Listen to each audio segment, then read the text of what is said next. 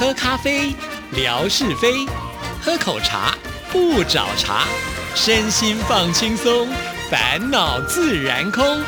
央广即时通，互动更畅通。亲爱的听众朋友，大家好，欢迎收听今天的央广即时通，我是谭志毅。在今天的节目里，要跟听众朋友来回信了。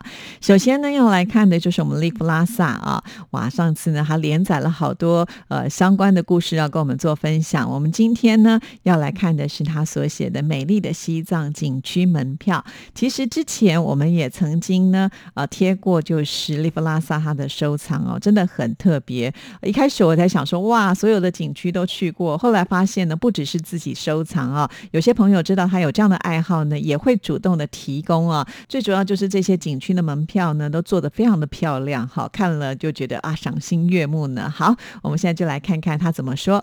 由于西藏的景区众多，我便有收集西藏景区门票的打算。没想到同事朋友们却很支持，他们翻箱倒柜帮我搜寻各种景区门票、各种活动的入场券。极大的丰富了我的门票品种。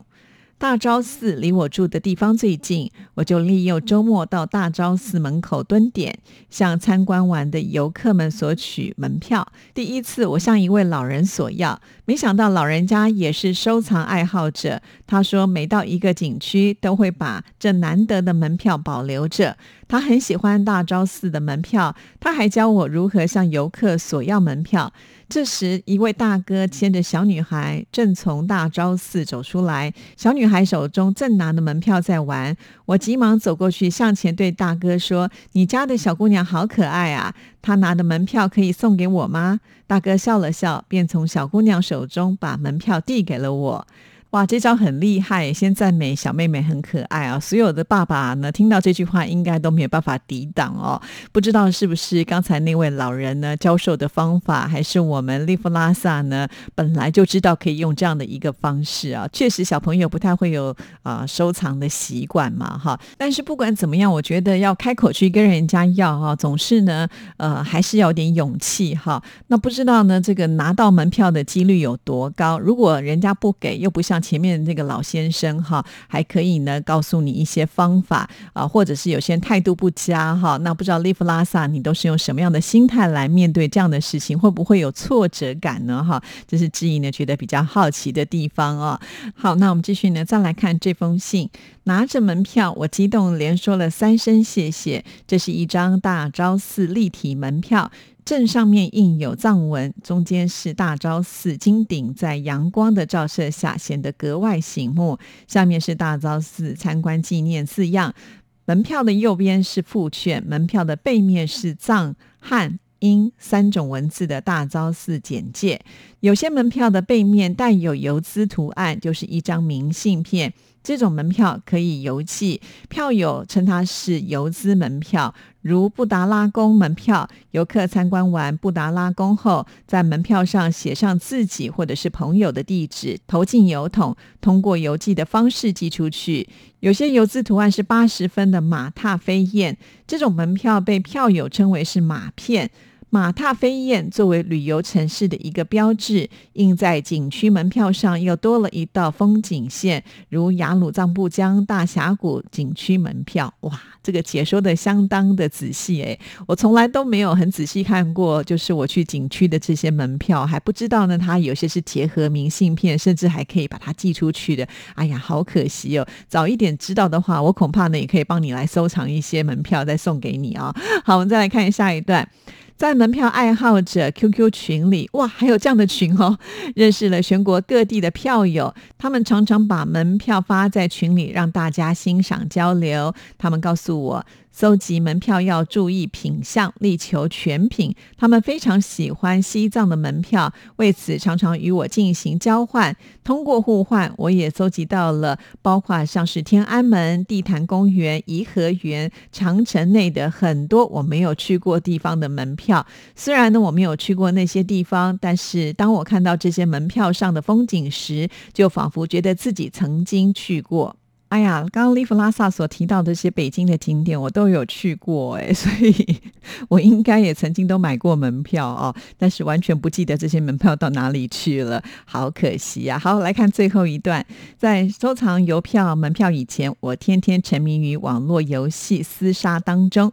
如今，我对于网络游戏已经没有任何的兴趣了。只要有空闲的时间，我几乎都在研究、搜集各种邮票或者是门票。好的，现在呢，我们广大的听众朋友也都听到了。如果呢，呃，你曾经去过某些景点，然后呢，你还把这些呃这个门票留着的话，不妨呢，也可以呢送给我们的利弗拉萨哈，在他那里呢来收藏。呃，他就是我们的博物馆。哪天我们说，哎，想要回味一下，想要看了，我相信他一定可以很立即的把它整理出来分享给大家看啊。刚才就讲到了这个门票，其实去年的时候，志毅不是去了一趟四川吗？霞总带了志毅去乐山看大佛，呃，又去了这个成都看熊猫，还去爬了峨眉山啊。其实。这些通通都要门票哎，而且我印象当中啊，像是乐山看大佛啊，还有峨眉山哦，呃，都必须呢用实名制去购买门票，也就是门票上就有我的名字哎。然后进这些景区的时候呢，还必须刷脸呢。也就是说，如果今天刚好跟霞总两个人的这个门票拿错的话，我们两个人可能就会被挡在门口进不去了啊。那现在像这样子呢，就是用实名制的方式来买门票，又有自己的名字在上面，会。会涉及个人的隐私，那在所谓的这种呃门票的交换收藏上，会不会造成困扰呢？这个我也想要请教一下利弗拉萨。哈，诶，现在是不是每个地方的景区都是采取刚刚志毅所提到的这种实名制的方式呢？啊，也欢迎听众朋友如果知道的话，跟我们大家做分享一下。哈，说到了这个景区的门票，也不免让我想到，因为志毅念的是音乐嘛，所以在念书的时候啊，我们经常都要去听音乐会。那听音乐会一定会有门。门票嘛，哈，那我有个同学呢，他就也是很有心啊，就是每一次他的门票都会收藏起来。当时我就问他说：“你为什么要收藏这些门票啊？”他说：“啊，他不止收藏门票，他还收藏呢，就是到音乐厅里面会有呃所谓的那种小册子，就是音乐导聆啊。那这种音乐导聆呢，其实你是必须要另外花钱买的，但不贵啦。好，通常呢，呃，演奏会上的卖的这种音乐导聆乐曲解说啦，或者是这些音乐家的介绍。那样子一小本大概都是新台币，大概五十块到一百块啊，最多可能两百块之内左右吧啊，因为买了门票就已经。花了钱嘛，所以通常在这个音乐导聆本上呢，它的这个价格不会很高。但是呢，对于就是喜欢音乐的人啊，要来听音乐的人，他希望能够呢有一个比较完整性的聆听的话，他会去购买像这样子的本子。通常呢，就是我们在门口啊，就是要验票嘛，验完票之后呢，就会进入到一个大厅，大厅就会呃摆上桌子，会卖啊像这样子的一个音乐导聆本哈，或者是说呃演出者他们的作品 CD 之类的。等等哈，那买这些要干什么呢？有的时候哈，有些音乐家他们会在演出之后帮忙大家签名。那用什么来签呢？当然这个时候呢，比方说我们刚刚提到的这音乐导聆本啦、呃门票啦，或者是你跟他购买的 CD 啊，都可以来签呢。不过大部分签最多的应该都是 CD，甚至有些会规定只签 CD 哈。毕竟呢，这个 CD 的价格是比较高了，买了以后才能够排队哈，也有这样子的一个状况。那我这个同学。学呢，他就会呢把这个票呢就夹在这个导聆本里面，然后呢再把它收藏好，就放在他们家的书架上哈，因为它是属于一本一本的。然后呢，呃，他就可以知道说，哦，你看我这一年听了多少的音乐会，我觉得他也很棒哈。他应该也像是利弗拉萨这一种属于呢，就是有收藏嗜好的人，确实有这样嗜好的人哦，人生不会寂寞，对不对？就像呃利弗拉萨提到的，前面呢可能花了很多的时间，呃，在打这个。线上游戏哈，呃，这个线上游戏呢，我们也不能说它完全不好啦，哈，但是打多了对于眼睛视力啦，呃，或者是身体的状况都会有影响，因为你一个姿势不变啊，停留很久啊，都对身体健康是有危害的啊。可是呢，当我们在收集这些东西的时候，你必须要跟同号来做一些分享哈，你就不可能在一个定点的地方啊不断坐着嘛哈，然后你可能又去收集一些资料什么的，确实就像集邮一样，上次我们不是有说了吗？啊，抑制移情呢跟储蓄哈。诶，对了，说到这一点呢，乐祥有回应我为什么集邮可以抑制哈。等一下呢，我们再来看乐祥的信哈。对我觉得呃有兴趣嗜好呢，还可以因此结交更多的朋友，就像刚才利弗拉萨提到的哈，他会呃在网上跟大家做一些交流哈。那我有比较多的东西呃就可以呢去跟别人交换我没有的这个部分，我觉得这也蛮好的啊。所以你的人生呢就会觉得好好像呢有一个目标在那里，而且又是自己喜欢的事情啊，做起来就会特别特别的有意思。这些通通对利弗拉萨来说就是宝贝。好啦，那我们下次呢，大家有呃你觉得你没有那么需要的门票，你没有想要收藏的话，你也可以呢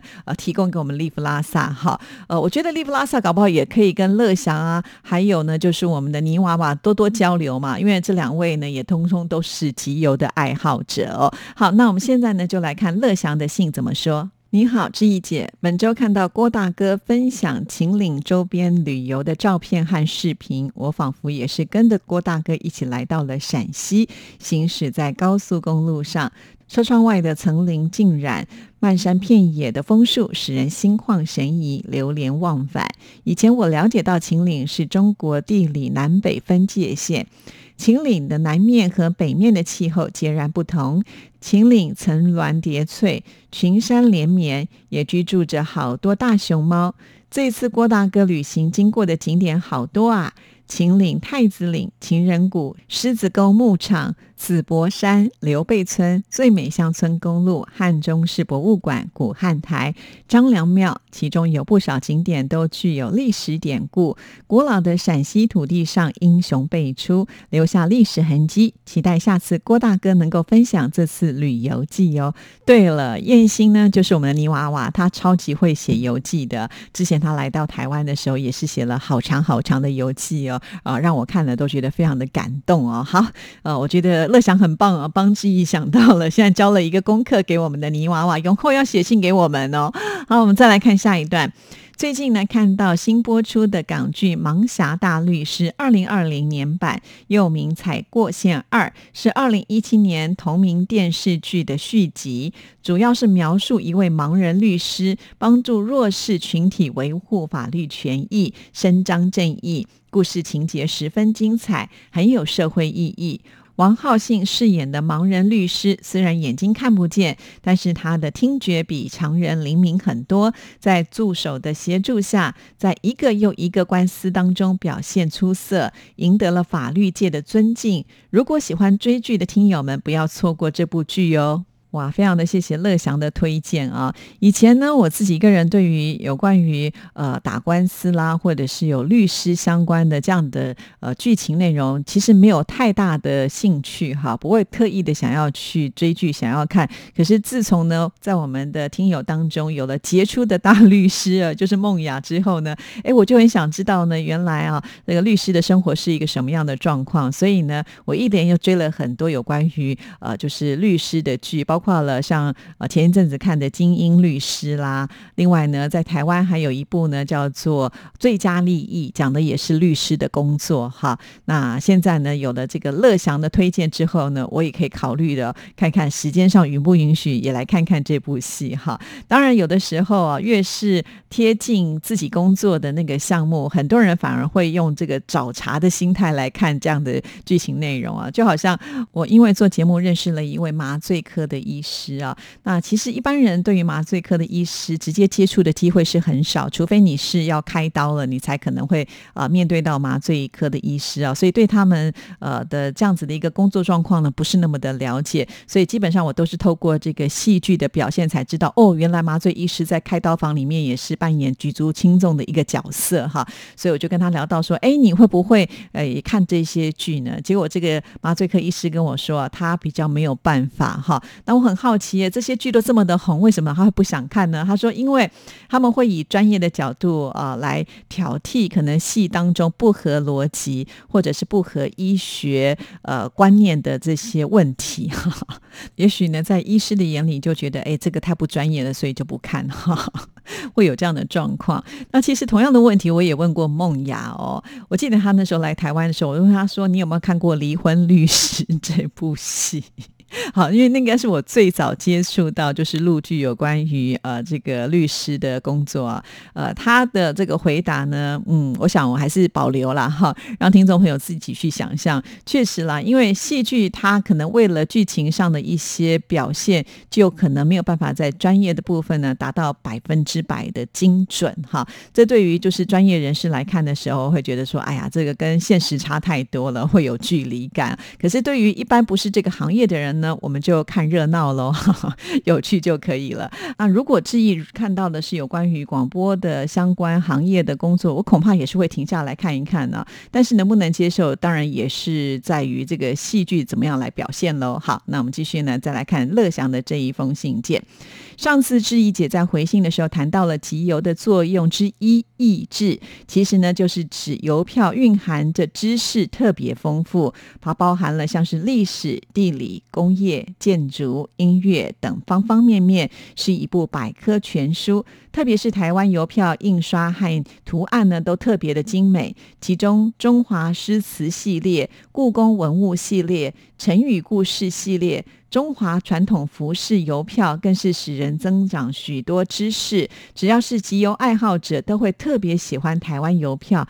哇，是这样哦！对我们台湾的这个邮票真的是非常的熟悉啊，果然是集邮爱好者，非常非常的佩服啊！因为我真的没有想到，小小的一张邮票蕴含了这么多的呃知识内容在里面呢。你看，真的以前收信就收信了，我们会急忙的打开信封看里面的内容，常常呢会忽略，或者是呢根本不会去注意到这张邮票贴的是什么样的图案哈。但是经由呢乐祥这么一说之后呢，哎。下次我真的要来试试看，看看这些邮票到底呃可以带给我什么样的感受哈。其实有的时候有一些兴趣跟嗜好也都是这样子慢慢培养起来的。当没有人引领你入门的时候呢，你真的就可能走马看花，看完就算了啊。但是现在你好像懂了一点点之后，产生了兴趣，它会勾引你想要。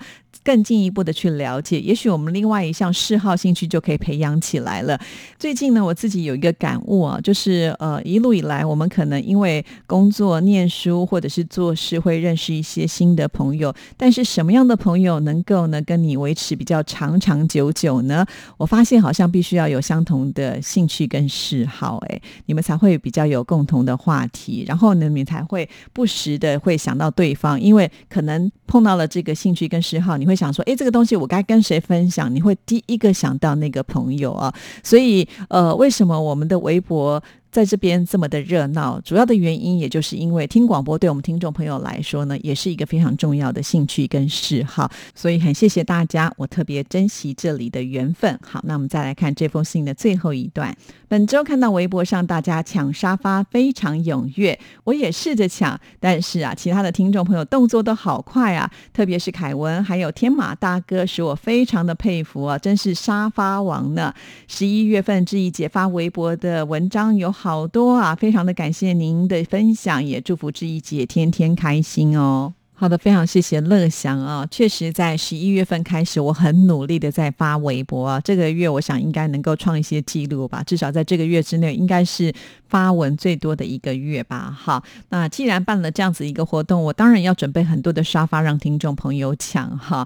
而且从过往的这些记录上来看，我们知道有几位听众朋友是很厉害的，但是呢，也有一些黑马级的听众朋友啊，呃，就是觉得好难抢，好难抢，但是呢，他也是可以抢得到哈，所以。并没有说独后哪一个人，而且像我们的这个凯文，他也很棒哈，还把这个抢沙发的秘籍啊，把它公布出来，跟大家公平的竞争哈。但经有几位听众朋友的试验之后，就发现，哎，有些人的这个通知还是会延迟啊。最后我们呃稍微的研究一下，是不是因为呢有呃付费会员跟没有付费会员之间的一个差距哈，这个就比较没有办法。但我也不建议大家为了抢沙发就成为付费会员，因为我也觉得没这样。这样的一个必要哈，那抢沙发的游戏呢，纯粹就是一个好玩，就是支持我们央广即时通支持之一的一种方式啊，不用把它用太严肃的角度去看待这件事情哈。但不管怎么样呢，我们前半个月来看，之意是非常满意我们听众朋友的表现呢。